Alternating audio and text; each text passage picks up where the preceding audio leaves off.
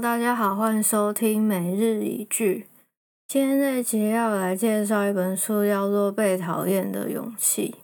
相信这本书大家应该都不陌生。记得它刚出版的时候就造成一股阿德勒旋风，到现在还是在书店的排行榜上。它是用一个浅显易懂的对话方式来讲阿德勒的心理学跟一些他的哲学。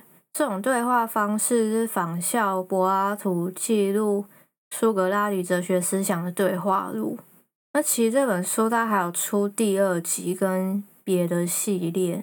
目前我也是有考虑要买来看。那其实这本书我买很久了，当初是因为自己经历一段人生中的低潮，朋友就推荐我去看这本书。当初看完第一遍的时候，我还不是非常理解他书中的一些思想。我印象中，他就是说，你不要当一个满足别人期待的人，你就是要有被讨厌的勇气。然后其他详细的内容我就忘记了。刚好最近有在看一下阿德勒其他的书，像是《自卑与超越》啊，还有阿德勒演讲集。我就发现，其实对他讲的一些点，我觉得还蛮有共鸣的，像是一些什么自卑感啊、优越情节这些。所以我就想起来，我有这本《被讨厌的勇气》，想说再来看第二次，也许会有一些不同的心得。先简单介绍一下，我会大概介绍内容，就是阿德勒心理学，它其实是一个与尝试对立的反命题。像是他提出的否定因果论，采用目的论去思考，还有自卑感跟社会情怀以及课题分离。为什么阿德勒会反对因果论呢？通常我们在遇到一些事情的冲击之后，常常心里就会有时候就会想到嘛，不管怎样就都放不下。但阿德勒认为心理创伤是不存在的。不管你遇到了任何经验产生的创伤而痛苦，你不应该想说到底为什么会发生这样的事情。你这样就是一直纠结在过去里面。不要因为经验产生的创伤而痛苦，而是要从经验中找出能够让你学习或者是达成目的的东西。不要由经验来决定自我，而是要由我们赋予经验的意义来决定。他觉得重要的不是你经历了什么，而是你怎么运用它。我们人有时候常常会觉得，不要改变，保持现在的状态才是轻松又安心的事。自己就把这个心理创伤当做是一个不想改变的借口，你会一直想说：“哦，就是。”因为他伤害我，所以我才没有办法。因为我就是，呃，学历不好，所以才找不到好的工作。就是因为我怎么样怎么样，所以才做不到什么事情。但阿德认为，我们就是都把这件事情当做是一个借口了。他也不是说要你很正能量的去肯定自己，他认为肯定自己比较像是说你明明做不到。可是却在洗脑催眠自己，所以我们其实是要去接纳自己。他所谓的接纳自己，就是说你知道自己是无能为力的情况下，可是你可以坦然接受那个办不到的自己，然后再尽自己最大的努力朝目标前进，这才是一个不欺骗自己的方式。而我们要懂得分辨。可以改变跟不能改变的事情，我们经历了什么是不能改变的，所以就不要再去想这个不能改变的事情，而是想自己可以做些什么。书中的角色哲学家有说，他小时候因为有被爸爸殴打过，所以跟爸爸的关系就不好。他长大之后也不想修复跟爸爸之间的关系。如果以因果论来说，因为我被爸爸打了，所以我们关系才不好。可是以目的论来说，是因为我不想跟爸爸保持良好的关系，所以我才会浮现被打的回忆，把这个被打回忆当成是人生不顺遂的借口。这件事如果以课题分离来说，要不要修复这个关系的关键，其实是在自己手上，决定权也是在你的手上，不需要去想说爸爸对我的想法，或者是爸爸他到底会不会改变，他会不会想跟我修复关系。我们因为都把决定权放在别人身上，才会在乎对方对我们的感觉。一旦你被这种被认同的需求所束缚了，你就没有办法掌握人际关系了。掌握人际关系的权利就会落入到别人的手上。这边来讲一下课题分离。阿德勒有说，所有的。烦恼都是来自于人际关系，不管别人讨厌你还是喜欢你，这其实都是别人的课题。你会在意别人的眼光，才会一直不断寻求别人的认同。如果我们做不到课题分离，你就做不到划清界限，你也会把别人的课题当作是你自己的。在书中有提到一句话说：“你可以把一匹马牵到水边。”但这匹马要不要喝水，是这匹马的课题，不是你的课题。有时候我们会介入别人的课题，也许是轻松的。例如，今天你看到你的同事或者是你的小孩，你觉得他做不好一件事情，有时候我们会干脆想说直接帮他处理了，比较快。但这样其实是害了他，也剥夺了他的课题，也剥夺了一个他学习的机会。像是我妈，她又是一个很晚她才学会用智慧型手机的人。那因为老人家嘛，她又不太会用上面的功能。比如说，她其实是不太会用那种注音输入法，所以她都是用手写那种输入法。但他常常就会切换错啊，还有他就常常他拿手机来问我说：“哎，这怎么用回那个手写的输入法？”反正就是诸如此类的啊，例如什么。他想要上网用虾皮买东西，他也不知道要怎么按那个购物车结账，他也不知道那个流程要怎么进行。但之前我都会直接帮他直接用我的账号订购，但后来我就发现，啊，等到他下一次有这个需求的时候，他又要来问我一次，说，哦，那个虾皮要怎么下单什么的。那书中提到以亲子关系来说课题分离。阿德勒是不赞成用责骂，也不赞成用称赞的方式来教育小孩。例如，我们称赞别人，可能会说：“你做得很好，你很棒。”那其实这句话是有一种上对下的口气，是一种有能力的人给一个没有能力的人的一种评价。我们在称赞别人的时候，其实有一个背后的目的是在于想操控地位比我们下面的人。这种在人际关系中属于纵向关系。阿德勒是反对这种纵向关系，他提倡说，所有的人际关系都应该为对等的横向关系，彼此不同，但是是平等。阿德勒说的横向关系，不是说要你跟所有人都当好朋友，而应该在意识上面跟人建立横向关系。但他在书中有提到一个例子，我是觉得他的解释没有很好，因为书中就有问说，那我跟我的老板、主管一定是纵向关系啊？在这边要怎么发展成横向关系？在书中的解答就只有说，你该坚持的地方就要坚持，你认为是对的地方，你就要坦荡不退缩。我是觉得这个解释，如果每个人都要做到，是很难的。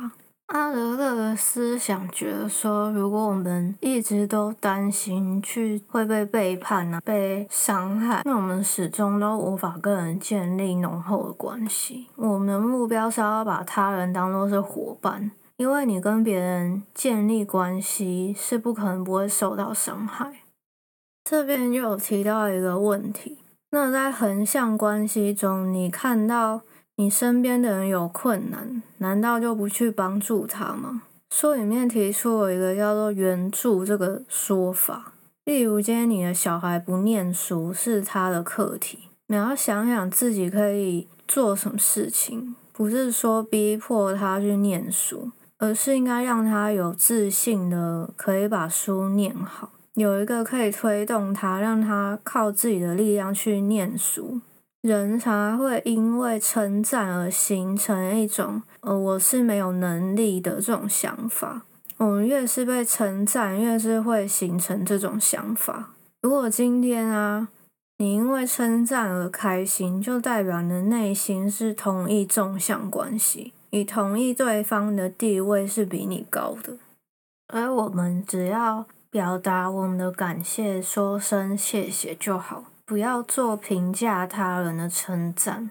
人在听到感谢话语的时候，我们会知道自己是有贡献的嘛，有价值的。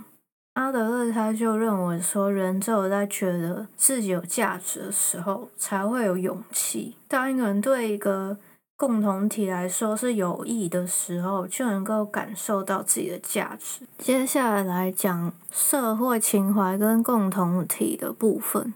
阿德勒认为，人类生命的意义是奉献，因为人类是社会动物，我们价值来自于对集体的贡献，能够互相合作。他认为，人际关系的最终目标在于社会情怀对社会的关注。提到一个有点宗教的想法，叫做共同体。阿德勒觉得。共同体不是现在已知框架中的家庭啊、社会啊、公司这些，而是应该包含过去和未来，包含宇宙全体中所有的一切，包含国家全部的人类啊、动植物跟无生物。阿德勒他自己也承认说，这是一个没有办法企及的理想。他说，社会学中的最小单位是我和你。我们应该要把对自己的执着转变成对他人的关心。提出这种全宇宙共同体的概念，是希望我们把自己的世界看得更宽广。假设说你今天就是一个生活圈很小的人，你今天工作就是你的一切。那你如果在工作上面不顺利了，你就会把这件事情的感觉放大，因为工作就是你的一切嘛。如果不顺利的话，你就会没有归属感，你很可能就会把情绪发泄到其他共同体上面，比如说你可能就会发泄到你的家庭或是伴侣身上、朋友身上之类的。一旦我们知道这个世界有多大，你知道还有其他更多更大的共同体，你就会知道今天遭受到的痛苦只是咖啡杯里面的风暴。阿德说，我们只要离开杯子就好了。千万不要以这个共同体的尝试来判断事物，而是要追随更大的共同体。例如，你今天跟主管关系不好，可是主管他的权威可能只局限在这个共同体中，所以其实我们不一定要在他的权威下面。你可以不要害怕跟他唱反调。他这边讲的这句话，我觉得蛮有意思。他说：“如果害怕唱反调就崩坏的关系，不如一开始就不要建立。所以其实不必坚守眼前小的共同体，一定还有其他的我和你，还有其他更大的共同体。再来要讲的是自卑感。为什么人会有自卑感？因为一旦跟别人建立关系，就会有比较嘛，所以有这种比较才会产生自卑感。”但阿德勒认为，有自卑感其实是正面的一件事。例如，人类在知道自己是一个比较渺小的物种，所以我们才会。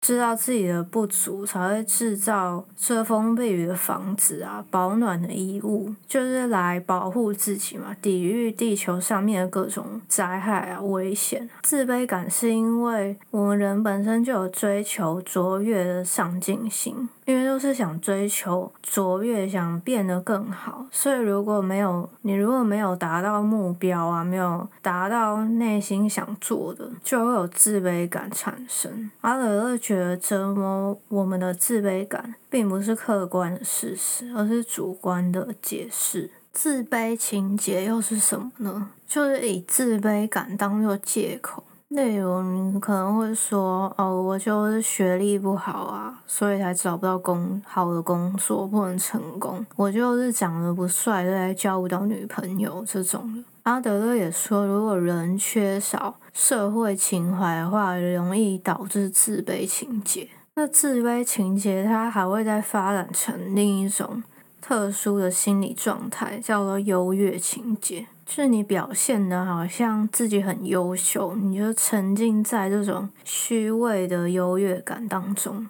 而这边举的例子有说展现权威，例如我会炫耀说：“哦，我认识谁谁谁，认识哪一个权威这样子，表现好像自己很特别，或者是一直炫耀自己的功劳啊，讲自己过去多厉害。”或者是谎报自己的学经历，过度崇尚名牌这种的，都算是优越情节的一种表现。但有些人他其实是会炫耀自己的不幸的，他把自己的不幸当做是一种武器，然后凭着这个不幸就想要高人一等。例如有些人他遭受了创伤，然后你可能去关心他，他就会说，你根本就不懂我心情。其实有时候这种人也是想靠着这种心情，然后去支配别人。书中有说啊，软弱是一种很强大的力量。像人类中最厉害的是谁？其实就是婴儿，因为婴儿是支配别人，可是却不受别人支配。我最近有在看一本也是人际关系的书，他在书里面有提到说，弱者。往往都是最能站住脚的，他就是利用着这个软弱，然后当成是一个支配别人的武器。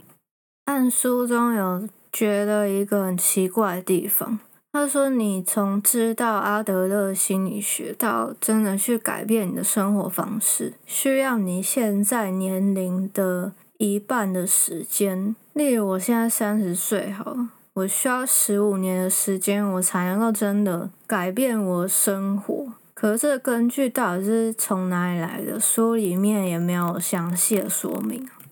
而且作者岸见伊朗有说，他第一次听到阿德勒心理学的讲座的时候，台上的讲者就跟大家说：“从现在开始听到我讲的话的人，瞬间就能过幸福。”这需要一半时间，跟瞬间也差太多吧？本集分享的句子，第一句来自于否定精神创伤，不要由经验来决定自我，而是由我们赋予经验的意义来决定。重要不是你经历了什么，而是怎么运用它。第二句是关于软弱，软弱是强大的力量。你只要想着凭着不幸来支配他人，把这当作是一种武器，你就永远都需要这种不幸。